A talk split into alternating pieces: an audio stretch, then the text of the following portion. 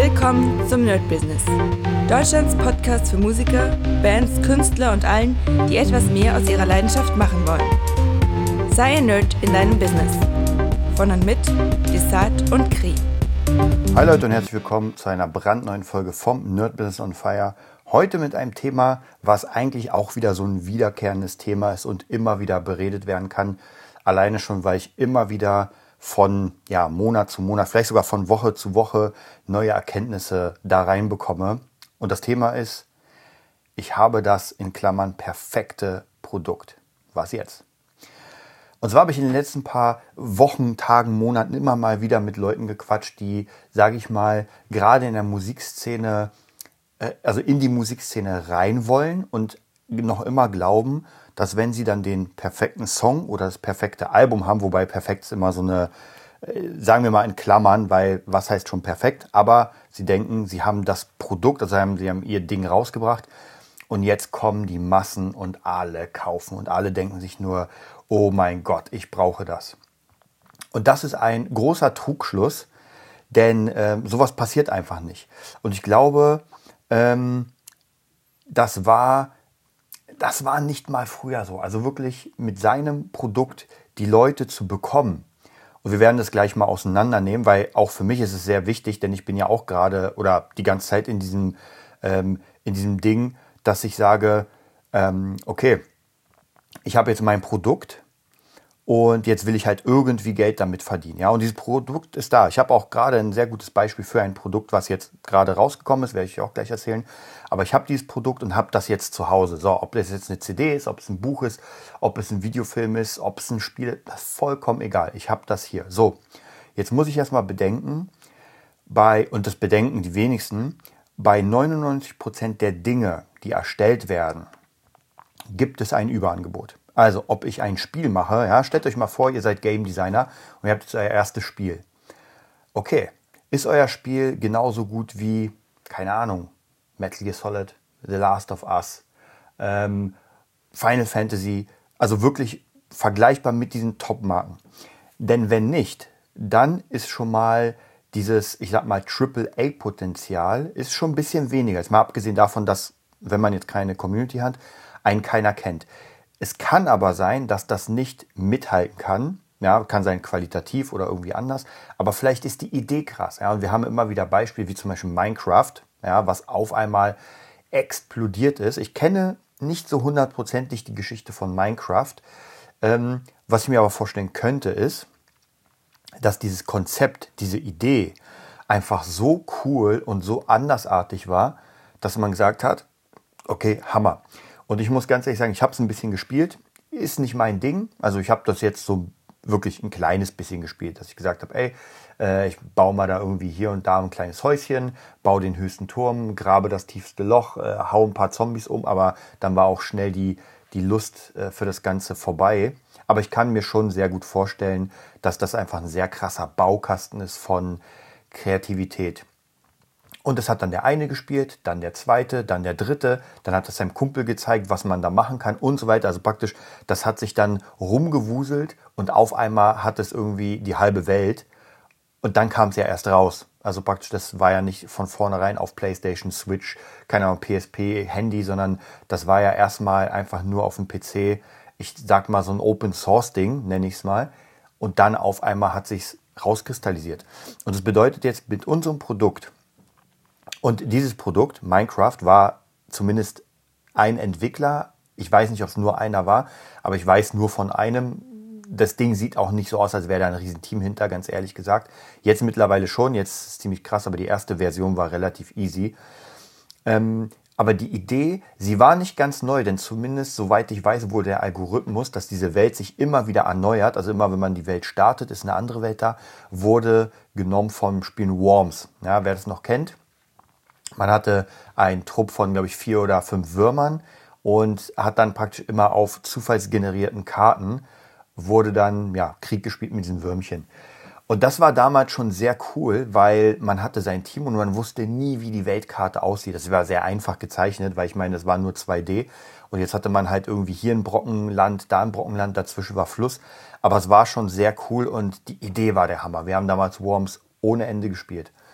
Und diese Idee von diesem Random hat Minecraft aufgegriffen und hat anscheinend den Zahn der Zeit getroffen und den, die, den Zahn der Leute, die sich dann dachten so, ey, das macht so einen Spaß, ich mache jetzt eine Welt, dann mache ich noch eine und es wurden ja immer mehr äh, Challenges reingebracht, die es einfach immer interessanter gemacht haben. Ja, irgendwelche Ressourcen sammeln, irgendwie der Survival-Modus. Dann konnte man wirklich einfach mit diesen Klötzchen alles Mögliche bauen. Also ich habe ja schon gesehen, man hat Hogwarts nachgebaut, man hat Mittelerde nachgebaut, man hat die Enterprise Original nachgebaut. Das sind wahnsinnige Kunstwerke, die erschaffen worden sind. So, und da hat jemand ein Game gehabt, was einfach mal komplett andersartig war. Es war nicht komplett neu, weil man hat alte Dinge benutzt, aber er, dieser Entwickler hat es geschafft, in der Einfachheit seiner, seiner, wie soll ich sagen, seiner Möglichkeiten, weil ich glaube nicht, dass er alleine ein Spiel wie, keine Ahnung, Far Cry oder GTA entwickelt, entwickeln könnte. Dafür braucht man ja wirklich riesige Teams, die einfach verschiedene Sachen machen. Und das war einfach sehr einfach, aber diese Grundidee war der Hammer. Und ich glaube noch immer, dass wenn man etwas macht und es sehr, sehr andersartig ist und sehr interessant, dann kann das schon so ein, so ein Kick dem Ganzen geben, so ein Flash-Kick, wo man auf einmal hat die halbe Welt mein Produkt oder meine CD oder mein Song oder keine Ahnung, mein Buch. Die Frage ist hier immer, ob man schafft, das so neu und anders zu machen und doch so bekannt, dass das jetzt so einschlägt ohne große Fanbase. Denn ich glaube, viele von den Sachen hatten am Anfang einfach keine große Fanbase. Und dann war das auf einmal da. Also die, die Leute, ich glaube, damals gab es noch nicht mal irgendwie großartig Influencer. Aber wenn man jetzt gerade sowas hat, dann kann es sein, dass Influencer sich das aufgreifen und sagen, ey Leute, das ist gerade im Trend, ich habe es gezockt und guckt euch das mal an. So, und schon hat man äh, Millionen neue Follower auf sein Produkt, weil ein Influencer das rausgebracht hat. So, jetzt ist aber die Frage noch immer, haben wir ein Produkt, ähm, das genauso ist, wo wir sagen, wir haben richtig viele Leute am Start, entweder für uns selbst oder wir kennen unglaublich viele Influencer, die das bewerben. Ja, und heutzutage auch, wenn Influencer was bewerben, ist es auch noch immer schwierig, denn erstens werden sie, sie können ja bezahlt werden. Ja, das ist schon mal problematisch. Das heißt, ähm, dass viele Leute, hm, ob die da hundertprozentig dann drauf aufspringen, ist schwierig und sie müssen es halt direkt bewerben. Ich habe damals mit meinen Beuteln, habe ich das ja auch gemacht, dass ich ein paar Influencer bezahlt habe, die gesagt haben, ey, ich mache ein Foto von deinem Beuteln und mir. Und es hat wirklich, ganz ehrlich, es hat 0,0000 gebracht. Und da waren wirklich Influencer auch mit 70 bis 100.000 Followern. Die haben dann ein, zwei Bilder gemacht. Alles, ähm, ich, ich, glaube nur, das Einzige war, die haben es nicht verlinkt. Also es gab keine Verlinkung im Sinne von, äh, hier kommt ihr sofort zum Shop, sondern nur auf mich. Und ich habe damit weder großartig Leute gezogen, noch wirklich, äh, wie gesagt, null verkauft. Ich habe das getrackt. 0,00. Also ich kann für mich sagen, dass dieses Influencer-Ding, ohne irgendwas dazu gemacht zu haben, also ohne irgendwie noch eine Kampagne, sondern einfach nur, ey, post es auf dein Profil. Und das waren keine Influencer, die, sage ich mal, so Fake-Influencer, sondern das waren wirklich Influencer, die es auch noch immer gibt und es waren ganz normale, reale Personen. Ähm, also diese Methode ist, glaube ich, schwierig. Ich glaube schon, dass sie in bestimmten Sachen klappen kann. Bedeutet, wenn zum Beispiel ein Stream-Influencer jetzt äh, sagt, okay, ich habe jetzt irgendwie eine neue Kamera oder ein neues Keyboard oder keine Ahnung, welche Sticker die ich gebrauchen kann für diese Art, die er da macht, dann kann ich schon, schon vorstellen, dass jemand sagt, ey krass, hole ich mir und bei mir ist es genauso, wenn ich einen Influencer gucke und der irgendwie eine gute Kamera bewirbt oder keine Ahnung, irgendwas. Ich habe euch ja letztens erzählt, ich habe irgendwann vor einer Weile so ein komisches Ding und meine Schüler lieben das, äh, so ein 8-Bit-Uhr gekauft, wo einfach die ganze Zeit so 8-Bit-Männchen rumlaufen und es ist einfach nur zur Entspannung. Hammer, das habe ich bei einem Typen gesehen, der produziert und dachte mir, das brauche ich auch. Die Evo-Box ist für mich das absolute Hammerding. Und das habe ich mir dann gekauft, weil diese Person das präsentiert hat und weil man gesehen hat, sie benutzt es und das ist für mich interessant. Aber wenn jetzt zum Beispiel irgendwie ein ähm, Naturfotograf oder Naturfotografin, vollkommen egal, jetzt auf einmal ähm, Beutel von mir nimmt und den bewirbt, naja, dann ist das halt so weit weg von dem, was sie macht, ähm, dass es einfach ihre Fanbase wahrscheinlich einfach gar nicht interessiert, außer dass irgendjemand sagt, weißt du was, das sind die geilsten Beutel. Also von dem her ist es ganz, es ist gar nicht mal so easy, heutzutage Leute zu erreichen, wenn man nicht gerade ein krasses Budget hat. Hm. Und bei mir kam jetzt öfter die Frage, und zwar von ganz, ganz vielen verschiedenen Personen, nicht nur aus der Musikszene, sondern auch anderen, die irgendwie selbst irgendwie was produzieren wollen, die was machen wollen. Und oft ist es natürlich so, dass ich nicht das Gefühl habe, dass diese Leute auf einem hohen High-Class-Niveau produzieren. Was auch nicht unbedingt sein muss. Aber wenn ich jetzt zum Beispiel, wenn ich Musik produziere und diese Musik klingt wie eine gute Demo, ja, wir gehen mal davon aus, sie klingt wie eine gute Demo, ja, dann wird das halt so ein bisschen schwierig. Und wenn man sagt, das ist jetzt mein Produkt, also nicht irgendwie, ey, kein Problem, weil bei mir zum Beispiel äh, viele meiner Beats, die ich verkaufe, klingen jetzt auch nicht nach High-Class-Produktion. Aber das Ding ist, das ist nicht das eine Produkt, was ich mache, sondern ich hau das raus und dann kommt das nächste. Ich hau das raus und dann kommt das nächste und die werden ja mit, dem, mit der Zeit besser, weil ich ja besser werde. Oft ist es bei den Produkten, die ich höre, wird die Band besser, sage ich mal, wenn es Musik ist, ähm, aber nicht unbedingt das Mixing, weil sich darum nicht wirklich jemand kümmert. Das heißt praktisch, man hat jetzt einfach nur äh, das alles zusammengemanscht. Man hat relativ wenig Geld, wenn überhaupt, bezahlt, um das fertig zu machen. Ja, irgendwie Mixing, Mastering. Und jetzt kommt man halt damit raus und dann kriege ich das zu hören und denke mir so, naja, ähm, vom Klang her ist das jetzt nicht Bombe. Und jetzt ist die Frage, ob es mich so kickt, dass es mir, dass ich sage, ey, weißt was, aber die Idee ist Hammer. Diese Linie will ich wieder hören. Und ich habe letztens erst wieder ein ähm, Spiel gespielt. Ich glaube, ich habe euch das erzählt öfter mal, dass ich das gerade zocke auf Super Nintendo Terranigma. So. Mm, und dieses Ding ist, glaube ich, von, keine Ahnung, 92, 94, irgendwie sowas. Ne? Also wirklich richtig alt.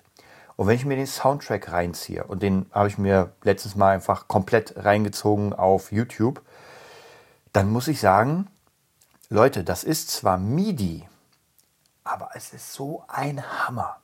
Es ist wirklich so ein absoluter Hammer, wie geil das Ganze zusammenspielt. Also auch bei Final Fantasy VII, ich kann mich noch genau erinnern, das sind halt quäkige Geräusche. Also nee, nee, nee, nee. Sowas. Also wirklich fast schon nervig.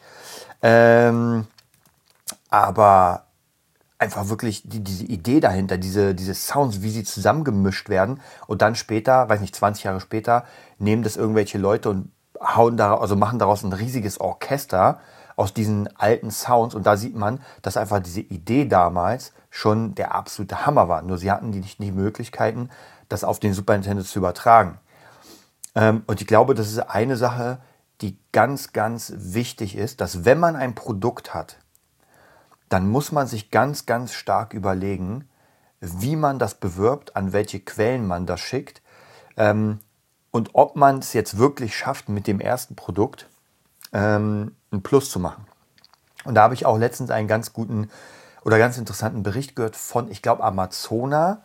Ähm, die hatten ein, die hatten über das Thema gesprochen, kommt immer wieder mal vor. Ähm, ist, ist der Musik, der Musik, der Musiker, so, ist der Musiker als Berufsweg noch interessant und kann man denn davon leben? Ja, und das haben wir immer wieder. Ähm, und da wurde auf mehrere, auf mehreren Ebenen drüber gesprochen. Natürlich kann man davon leben. Und zwar, wenn man eine Band ist wie Kiss, wie die Stones, äh, Produzent wie äh, Post Malone, Justin Timberlake, Justin Timberlake, äh, nicht Justin, sondern Timberlake. Also es gibt schon die ganz großen, natürlich leben die davon. Eine Lady Gaga, ja, lebt auch davon. Das ist überhaupt gar keine Frage. Aber wie viele Menschen oder wie viele Musiker sind da drauf aufgesprungen, wollten genau den gleichen Weg beschreiten, wie zum Beispiel Lady Gaga.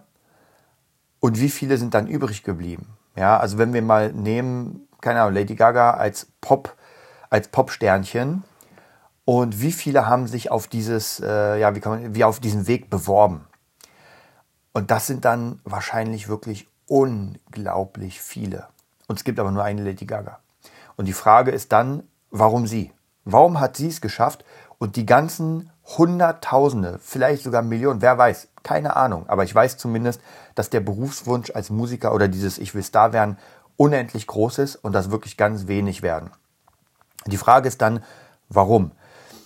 Ähm, eine, eine Antwort, die ich darauf geben kann, ist, glaube ich, dass Leute wie Lady Gaga und viele Leute, die jetzt ganz oben sind, einfach so eine unglaubliche Leidenschaft für das haben, was sie da tun, dass sie auch nichts anderes können.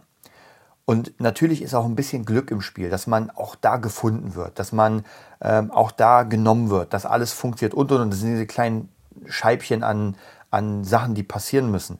Aber trotzdem glaube ich, an diese Position gehören nur die Besten der Besten der Besten.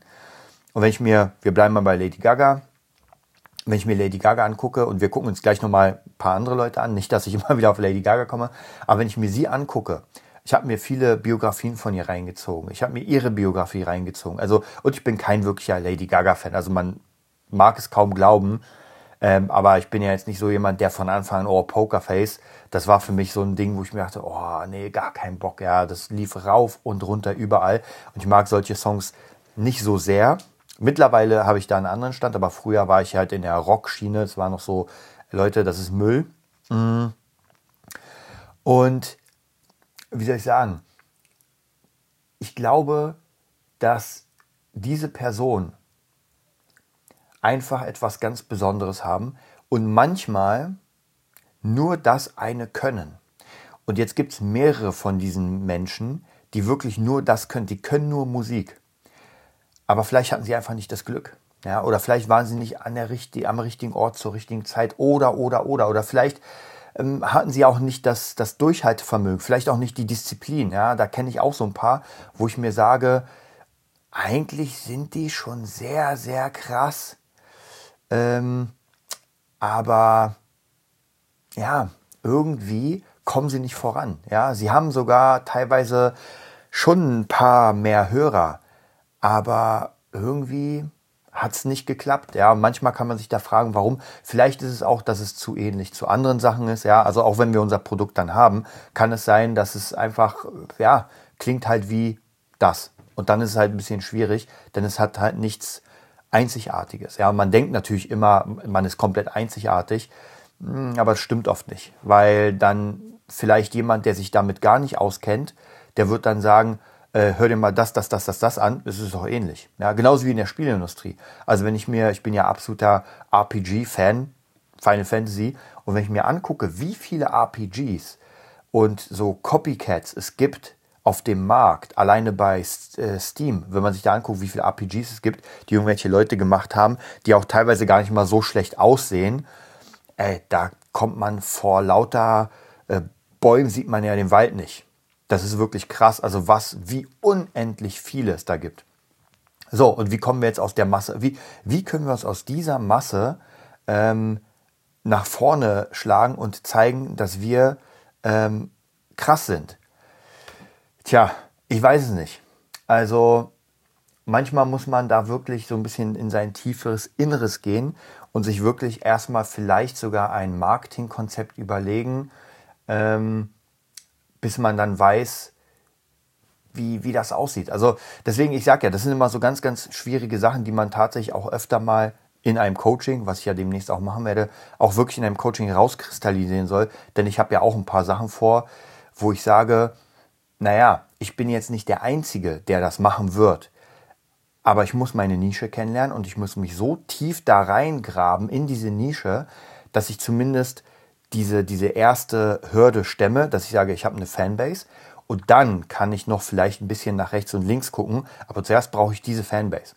Und bei mir zum Beispiel das Produkt, was ich jetzt rausgebracht habe, ist gerade aktuell, sehr, sehr aktuell, erst seit ein paar Tagen, drei, vier, vielleicht eine Woche, ist mein Tab-Buch, mein Gitarre-Tab-Buch. Und das ist auch nichts Neues.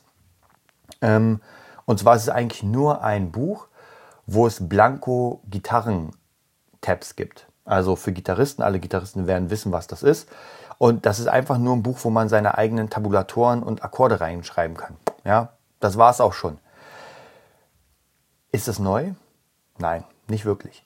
Aber dadurch, dass es den Gitarrenhirt schon seit fast zehn Jahren oder mittlerweile, glaube ich, schon zehn Jahren gibt, habe ich eine Fanbase, eine Community, ähm, die mir vertraut, sage ich mal, und die gitarrentechnisch zumindest, einfach wenn ich was rausbringe und das nicht kompletter Müll ist, dann kaufen die das. Und ich hatte schon seit zwei Jahren, glaube ich, vor, dieses Tab-Buch zu machen und habe mich jetzt erst entschlossen, weil ich einfach die Zeit hatte. Das ist jetzt nicht so schwierig. Und ich habe mir dazu auch ein paar andere alternative Tab-Bücher gekauft, um einfach zu gucken, wie werden die gemacht. Mm, und ich fand die, ja, nichts Besonderes. Also wie gesagt, das Besondere an, de, an der Sache wird oder ist, dass es ein Tab-Buch ist, dass hinten man auch Skalen reinmachen kann und dass es natürlich dieses Gitarrennote-Branding hat. Das hat halt so ein, so ein ähm, ja, Corporate Design Branding. Das heißt, alle Gitarren-Nerds unter euch auch, die werden sagen, ey klar, das ist, das ist mein Ding. Und das ist die eine Sache. Dafür habe ich halt sehr lange geschuftet, damit ich diese Fanbase habe. Und ich bin mir auch sicher, dass ich diese Bücher, genauso wie Cross Guitar, genauso wie Epic Guitar System, ich drucke die jetzt nicht in unendlichen Massen, aber in ein paar kleineren. Das heißt, die gehen relativ schnell weg und ich drucke die dann immer nach, dann kommen wieder neue und so weiter. Das heißt praktisch, das funktioniert eigentlich ganz gut. Aber die Idee ist halt immer, wie bringe ich das Ganze an den Markt? Und bei mir ist es, wie gesagt, einmal durch das, dass das schon da ist, dann habe ich ein Newsletter und, und, und. Das sind so ein paar Sachen, die schon da sind. Aber wenn ich jetzt von Null anfange, Beispiel natürlich jetzt hier Fabulensis, ganz klar, das kennt keiner. Also jetzt, klar, jetzt kennen schon ein paar, dadurch, dass wir ein bisschen was draußen haben. Aber so wirklich ist das noch nicht bekannt. Und da wird jetzt auch die Frage sein, wir werden dieses Buch fertig haben und wie bewerben wir das?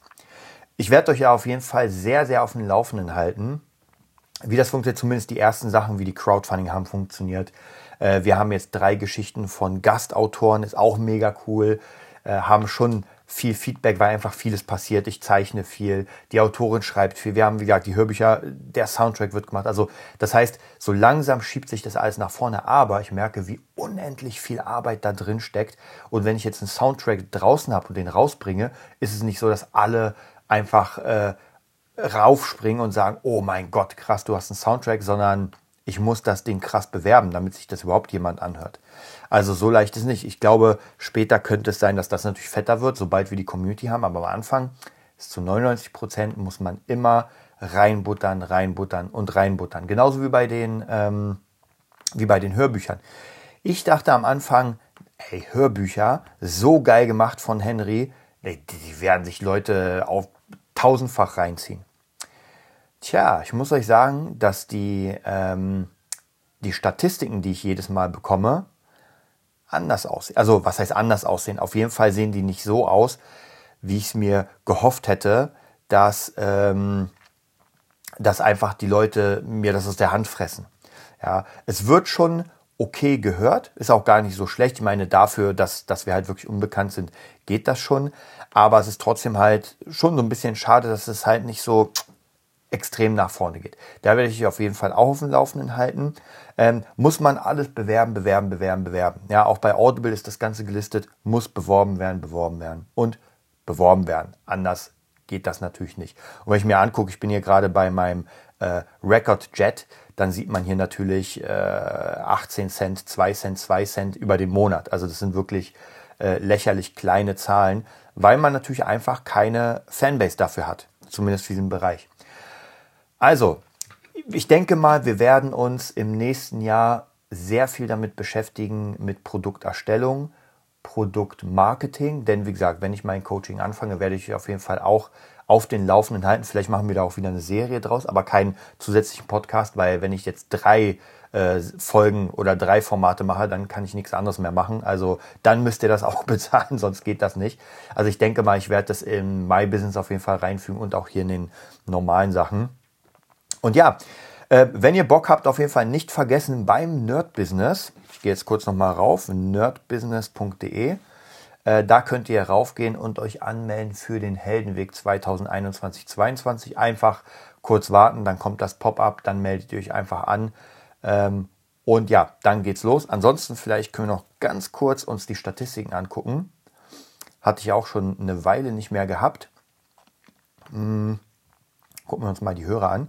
Wir sind jetzt schon, glaube ich, bei einer ziemlich. Ich habe wirklich lange nicht mehr raufgeguckt. Ich hatte einfach keine Zeit. Hatte nur Zeit, hier äh, die Podcasts aufzunehmen. Aber die Statistiken habe ich mir jetzt schon eine Weile lang nicht mehr angeguckt.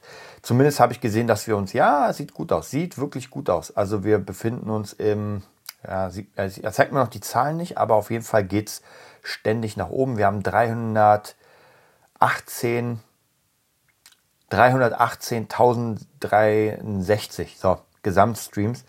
Das ist schon mal dick. Wir gehen auf die halbe Million zu. Das freut mich auf jeden Fall. Ansonsten, was ich noch gucken wollte, habe ich jetzt auch schon eine Weile nicht mehr geguckt. Und zwar, ich wollte ja, ich habe mir zu meinem Geburtstag am 27.12. gewünscht, dass mein äh, Take a Look Around Cover äh, bei, bei äh, YouTube die eine Million knackt.